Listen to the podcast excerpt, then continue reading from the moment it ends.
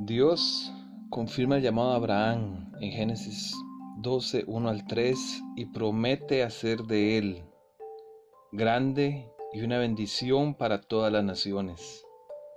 Abraham toma su familia, Sarai, Lot, su sobrino y el resto de las bendiciones que él ha recibido materiales y el resto de todas las personas que habían adquirido en Arán y se dirigieron hacia el sur.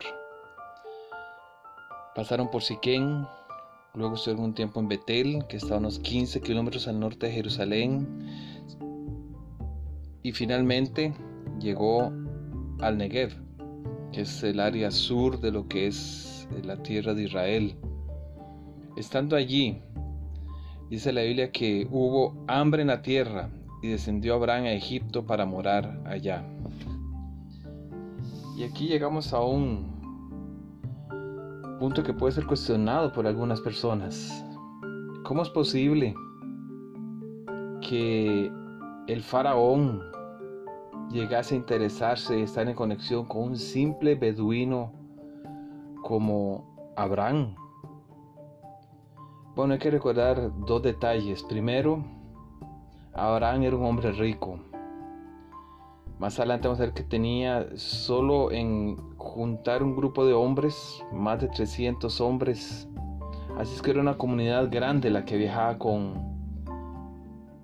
Abraham. Era un hombre rico en animales. Así es que era un hombre de influencia, no era cualquier beduino. Por otro lado, si entendemos que esto fue alrededor del año 2000 antes de Cristo, nosotros sabemos que ese es el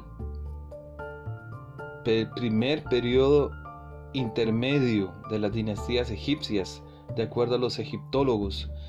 Sabemos que este primer periodo eh, fue después de la grandeza del reino antiguo de Egipto y aquí hubo un colapso de los grandes poderes, no solo en Egipto, también los acadios, y otros pueblos en Mesopotamia. Los reinos habían caído por corrupción, burocracia, debilidad militar, pero también por otra razón, migración de otros pueblos. Y Abraham en gran medida era parte de esos inmigrantes. Sabemos que en esta época en el norte de Mesopotamia aparecieron los asirios, también llegaron los arameos, que más tarde jugarían mil años más tarde un rol importante en los días de David. Así es que el faraón en esa época no era un rey poderoso, era un simple rey débil de una debilitada monarquía. Así es que para el faraón era importante entrar en conexión con gente poderosa con la cual hacer negocios y con la cual comunicarse alguien como Abraham. Y es allí donde Abraham falló. Su, su esposa era una mujer hermosa y él temiendo que eh, fuese asesinado y faltándole la fe, él dijo a su esposa Sarai que anunciara que era tan solo su hermana.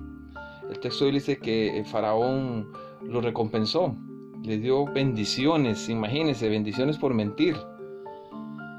Pero entonces Dios, versículo 7, intervino e hirió a Faraón y a su casa con grandes plagas.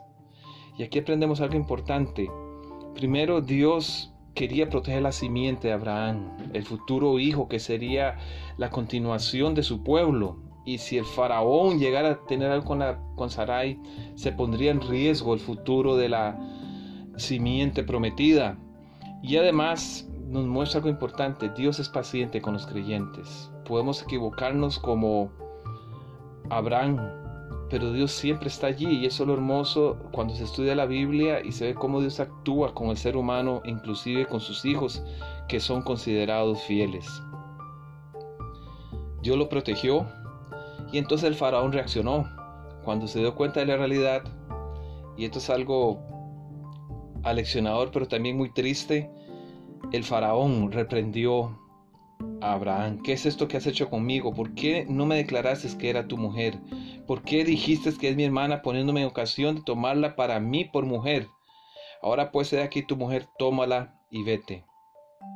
Muchas veces Dios tiene que usar gente pagana, gente no creyente, para reprender nuestros errores y para llamarnos la atención de lo que estamos haciendo incorrectamente.